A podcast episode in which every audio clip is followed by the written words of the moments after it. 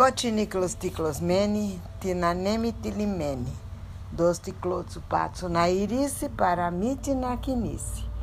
Puxa, tava com saudade de contar a história para vocês, viu? E hoje eu tô aqui imaginando vocês bem felizinhos indo para casa da vovó em Carapibus, Tomás e Pedro com os amiguinhos, e eu me sinto como se estivesse mais perto ainda de vocês. A avó e a avó é essa coisa mágica mesmo, né? Mesmo que a gente não esteja junto, perto, vendo a avó, ela tá junto, sempre. E o avô e, e, e é a mesma coisa, todos os avós e todas as avós. É como eu sinto os meus avós. Quando eu conto essas histórias, parece que eu estou perto deles. Parece que eles estão me contando história outra vez. Uma sensação bem gostosa. E é, hoje eu vou ter que contar um pouco da história daquela avó que eu nem conheci. Quer dizer, só vou mencionar porque, infelizmente, ela morreu muito cedo, deixou três filhinhos, como eu contei na, no outro episódio, e eu nem a conheci, mas eu tenho a foto dela sempre do meu lado. Gosto muito dessa avó. Como é que pode, né? A avó que eu nem conheci. Mas é isso que eu estou falando para vocês. A avó é uma coisa mágica, avô. Ficam dentro da gente. E na, na ocasião em que isso aconteceu, né? Por volta de 1900 e, 1927, por aí, 6, 7. O, o, o marido, o viúvo, meu avô, Antônio Miguel, ficou desesperado com três criancinhas para cuidar. Muito, muito, ficou muito é, abalado e a vovó nem vai entrar nessa parte, porque logo aconteceu uma coisa interessante. Vocês se lembram que eu contei que os casamentos eram arranjados lá na Grécia, naquele tempo. As pessoas não ficavam esperando se apaixonar por alguém. Não era sempre que acontecia, assim como o meu avô se apaixonou pela Joana. As pessoas viam que uma pessoa estava sozinha, tinha idade, estava na hora de casar, elas uh, aproximavam, sabe? Faziam a proxenia, chama-se, proxenia, aproximação é, falava para a família: olha, eu conheço uma pessoa que podia ser uma boa esposa para o seu filho. E aí, é, quem é? É, fulano de tal, enfim, tinha a proxemia, a aproximação. Era comum, era assim que acontecia.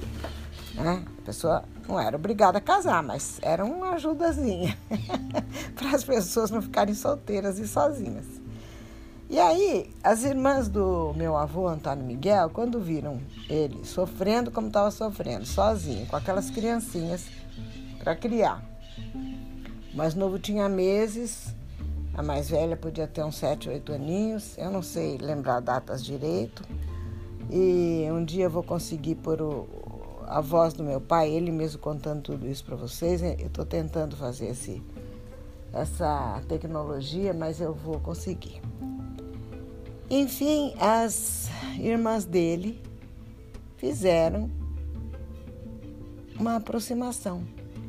É, falaram para ele que tinha uma mulher que estava uma mulher muito boa, que tinha idade para casar, que né, não era novinha, já tinha uma certa idade, assim, tinha passado um pouco daquela idade muito jovem de se casar, que talvez se ele quisesse conhecer, podia casar, para ele não ficar tão solitário, para ter quem ajudasse a cuidar dos filhinhos e fazer uma família outra vez. Aí ele estava tão desalentado naquele momento que ele falou: Olha, o que vocês quiserem, o que vocês acharem, quem. Eu não estou com, sabe, muito cabeça, mas eu entendo que pode ser uma coisa boa para mim tentar recomeçar minha vida. Eu deixo vocês decidirem o que vocês quiserem. Aí, quando ele conheceu aquela que as irmãs queriam que fosse a esposa dele, ele gostou dela, ele ficou feliz, ele simpatizou. Ela era uma mulher muito boa, muito boa. E isso se provou com o tempo. Eu também não conheci, claro, mas escuto falar dela até hoje. Meu pai falava dela com amor de filho. Bom, deixa eu chegar no ponto lá primeiro. Aí casaram-se, sabe? E, e ela cuidou essa madrasta cuidou dos três filhinhos, assumiu os três como, como filho delas, filhos dela. E a dor daquela perda foi sendo amenizada, né? Para Antônio Miguel, a vida vai passando, os anos vão passando e depois de alguns poucos anos, isso eu acho que posso afirmar com certeza, era o ano de 1931, nasceu uma menininha que surpreendeu a todo mundo, porque as pessoas achavam que aquela senhora não podia ter filhos. Pois ela teve uma menina e essa menina vocês conheceram. Tomás e Pedro conheceram. A tia Tuli. É, irmã do, do papu de vocês.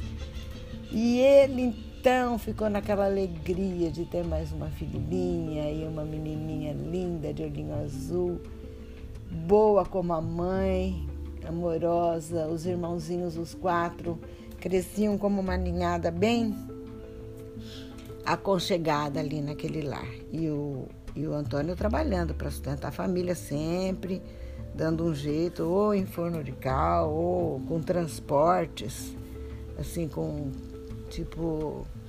É, era bem um ônibus, eram jardineiras, parece, que ele dirigia para lá e para cá, ou algumas lojinhas de mantimentos. Enfim, ele ia lutando para manter a vida dele com a família. Enquanto isso, o Nicolau, já estabelecido né, como grande comerciante de cereais no Brasil, precisou, num certo momento, por alguma emergência, alguma situação que eu não sei explicar, precisou do irmão Antônio lá no Brasil. Mandou chamar ele de, de, de Rhodes para vir para o Brasil para ajudar ele em alguma coisa, que ele precisava do irmão. O Antônio Miguel não pensou duas vezes, né? Já concordou, o Nicolau mandou passagem, o irmão foi e, e ajudou ele no que precisava ali. E quando ele pôde voltar, ele já voltou trazendo mais ajuda financeira que o Nicolau mandou.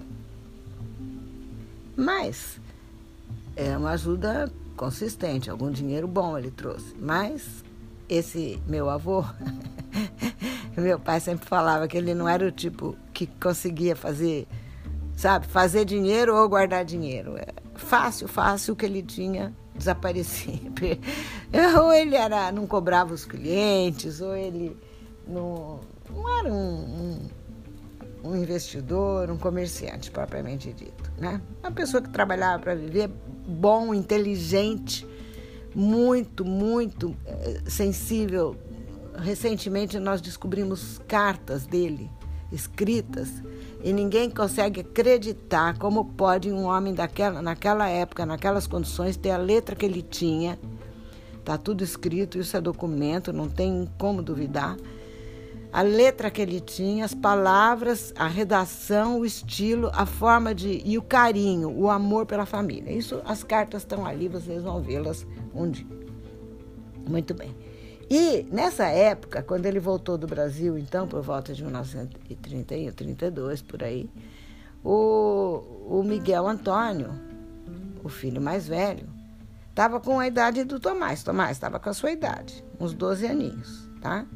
E ele trabalhava com o pai dele nos fornos de cal. Então eu estou falando do meu pai, do avô do seu pai e do seu bisavô, né? E eu estou contando que ele trabalhava com o pai dele, que seria então meu avô. Aí você vai fazendo todo o escalonamento aí para saber de quem eu estou falando. Trabalhava em fornos de cal. Para ir chamando a atenção de vocês novamente, o Miguel Antônio, que é o meu pai, trabalhava com o Antônio Miguel, o pai dele, né, nos fornos de cal.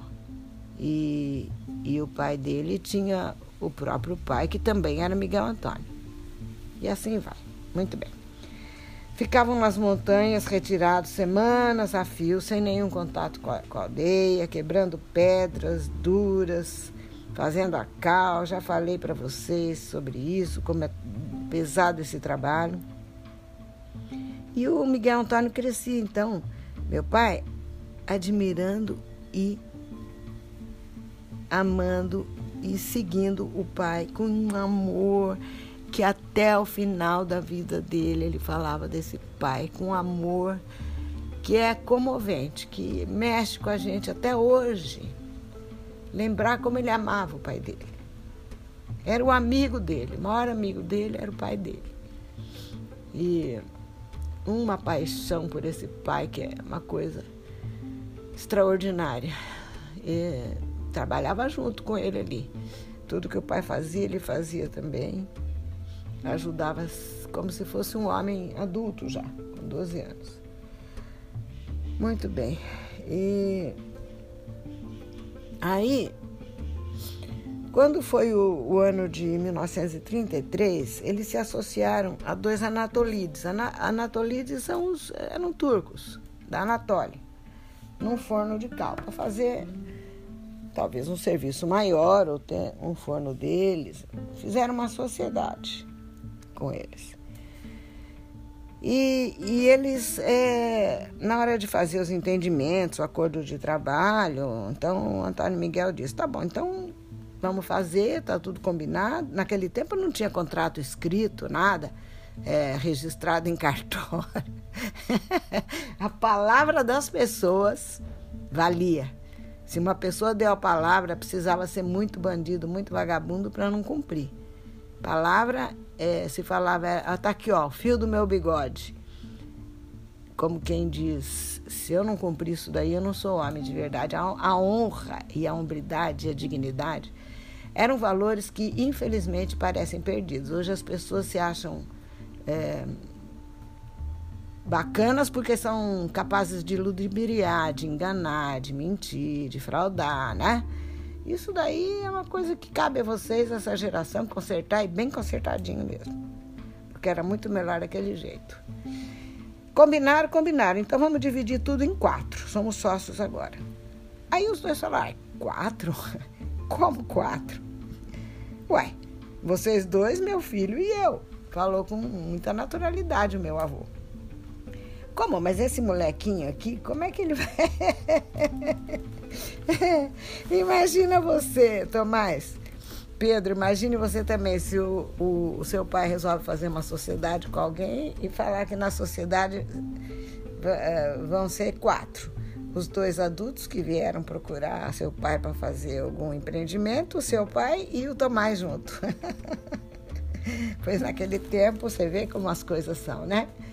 Tudo é, é uma questão de, de entorno, de complexidade da situação, a características da situação. Tudo é, é o, o contexto, isso, a palavra era essa. Bem, então, mas como quatro? É, você, ele, vai, ele vai trabalhar de igual para igual. Ah, mas não é possível. Então, você vai ver, vocês vão ver. De fato, o moleque começou a provar a provar aos dois anatolides que trabalhava de igual para igual, dia e noite, com, como adulto, alimentando aquele fogo fortíssimo, né? E trabalho árduo semana inteira, tiravam as pedras ainda quentes do, das fornalhas, mergulhavam em água para depois transformar em cal. E aí era, era, vendido e transformado em dinheiro, em alimento e dividido em quatro mesmo, porque né, eles se convenceram de que o moleque trabalhava certinho. Esse moleque é o meu pai, o avô do seu pai, o bisavô de vocês. ele não tinha internet, ele não tinha celular para joguinho, ele não tinha, não estava frequentando nem escola regularmente. Ia na escola, de vez em quando iam, quando dava, quando a situação estava um pouco melhor, depois parava, depois ia trabalhar, depois ia. É, era uma escola intermitente. Né? Muito bem. É, quando eles estavam trabalhando nas montanhas, como eu estou dizendo, nem escola não ia faltava bastante, depois voltava. E, e eles se alimentavam basicamente de tomate, cebola, azeitona. Às vezes caçava algum passarinho para comer, né?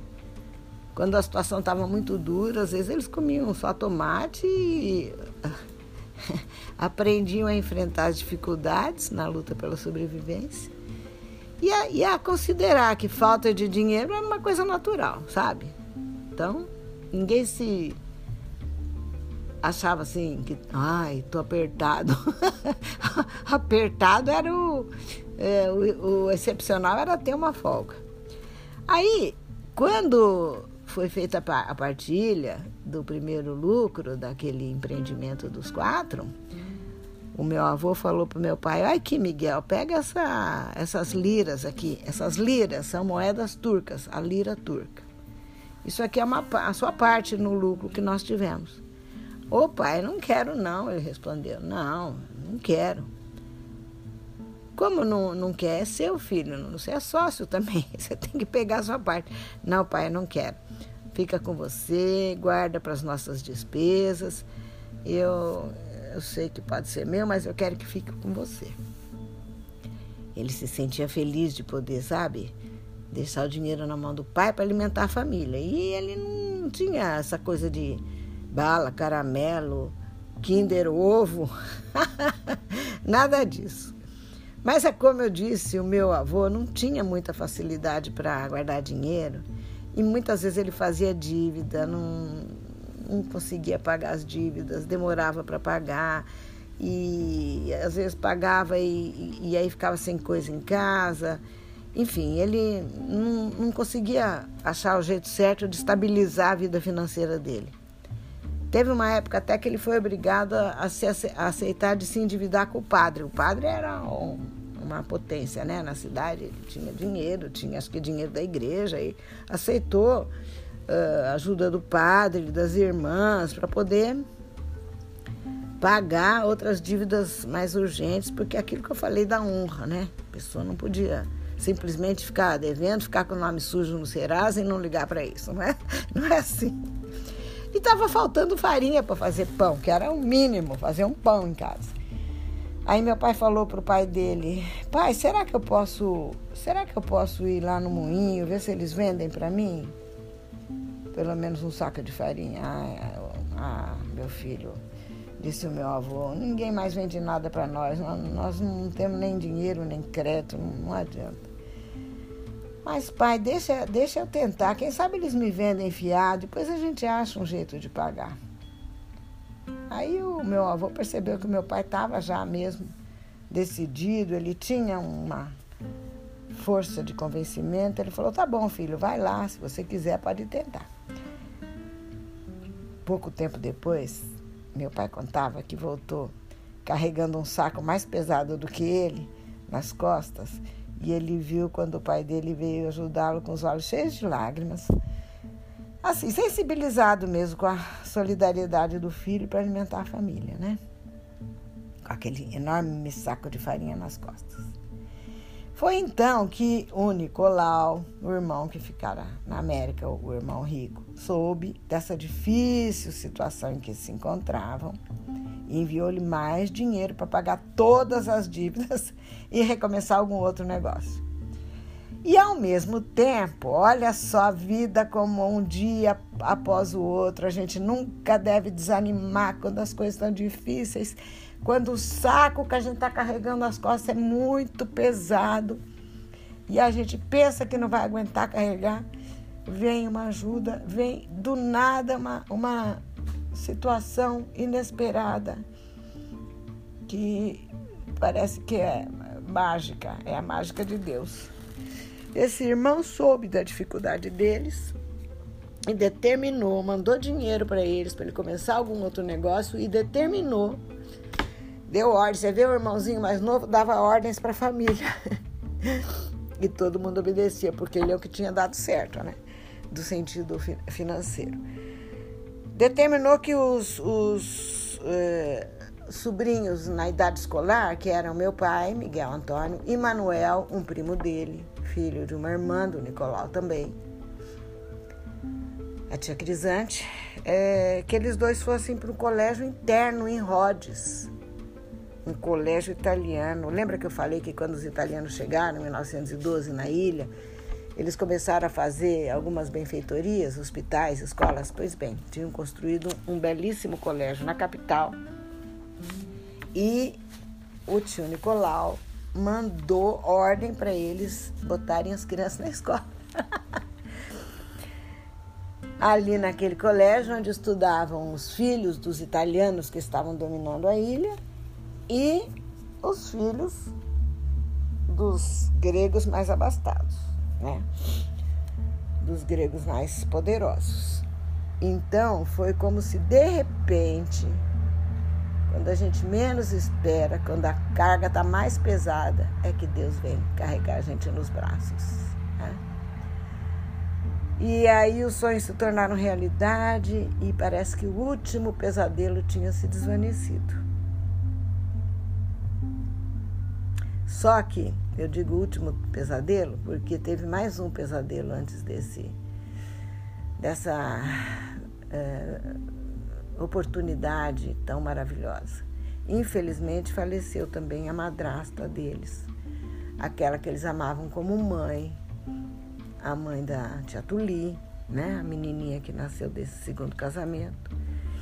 E a, a, a morreu abraçando a filha pequenininha, abençoando muito a todos e pedindo a Deus pelas quatro criancinhas que ela deixava no mundo. Essa carta do tio Rico da América foi quase que como uma resposta do céu aos pedidos dessa madrasta tão boa. Então, uma nova vida começaria aqui para o meu pai, no Colégio das Crianças Ricas em Rhodes, para o avô do seu pai, para o bisavô de vocês. E por agora a vovó vai parar, que a vovó vai ficando emocionada com as histórias. Vai dar um tempo, depois a vovó conta mais. Por agora, acabou a história, morreu Vitória. Quem quiser que conte outra.